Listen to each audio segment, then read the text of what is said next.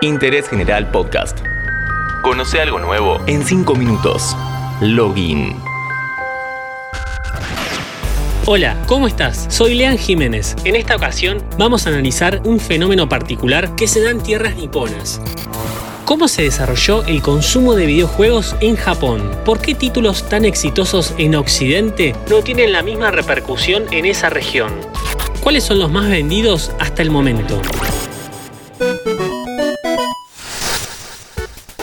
Luego de la crisis de 1983, tras la salida del juego ET de Atari y el descontento del público hacia esta nueva tecnología que recién empezaba, en Japón se gestaba uno de los momentos más importantes de esta industria.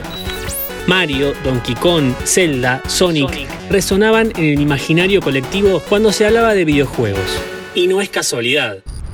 En los años 70, de a poco Japón fue dejando de lado el consumo cultural de Occidente y repensó la manera de mostrarse al mundo. Por este motivo, a partir de 1986, el gobierno japonés impulsó con una campaña de marketing lo genial que era la cultura japonesa. Con el lema Cool Japan se buscaba fomentar el interés por este país a través de su industria cultural, como el manga, el anime y los videojuegos.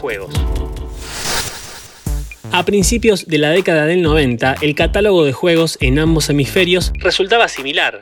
El 2D era la única posibilidad que el hardware de aquel entonces podía procesar, pero todo cambió con la llegada del CD-ROM como soporte. Consolas como PlayStation y Sega Saturn aprovechaban las texturas poligonales y las posibilidades narrativas del full motion video, imágenes de video pre-renderizadas no generadas en tiempo real por la consola.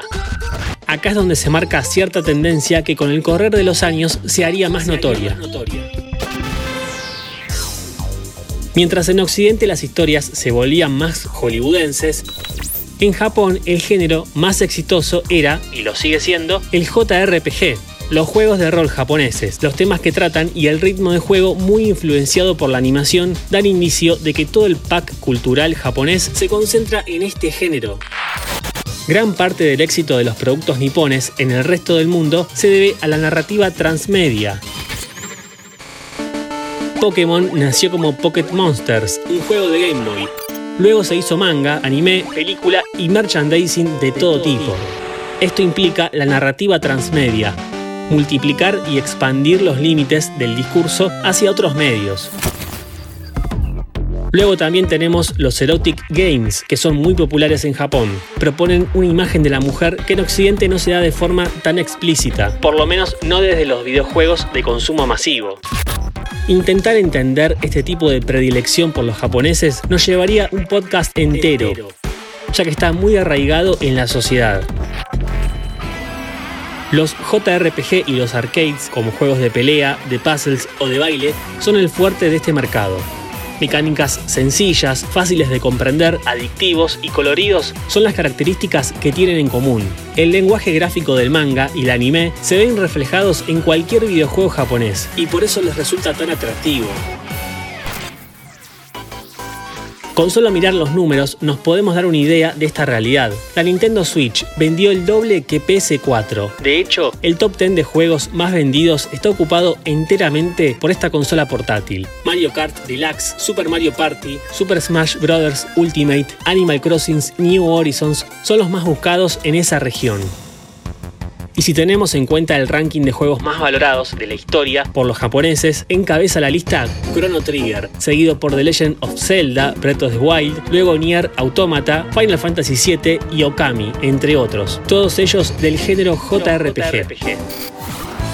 Occidente no se caracteriza por consumir juegos de rol, pero algunos títulos lograron llamar su atención. Es el caso de Persona 5, un grupo de estudiantes de día y superhéroes de noche es el JRPG definitivo. Es prácticamente un anime interactivo.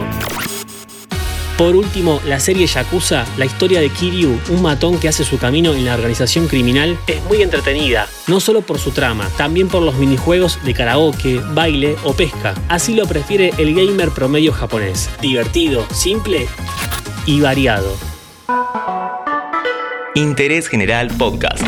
Encontrarnos en Spotify, en Instagram y en interésgeneral.com.ar.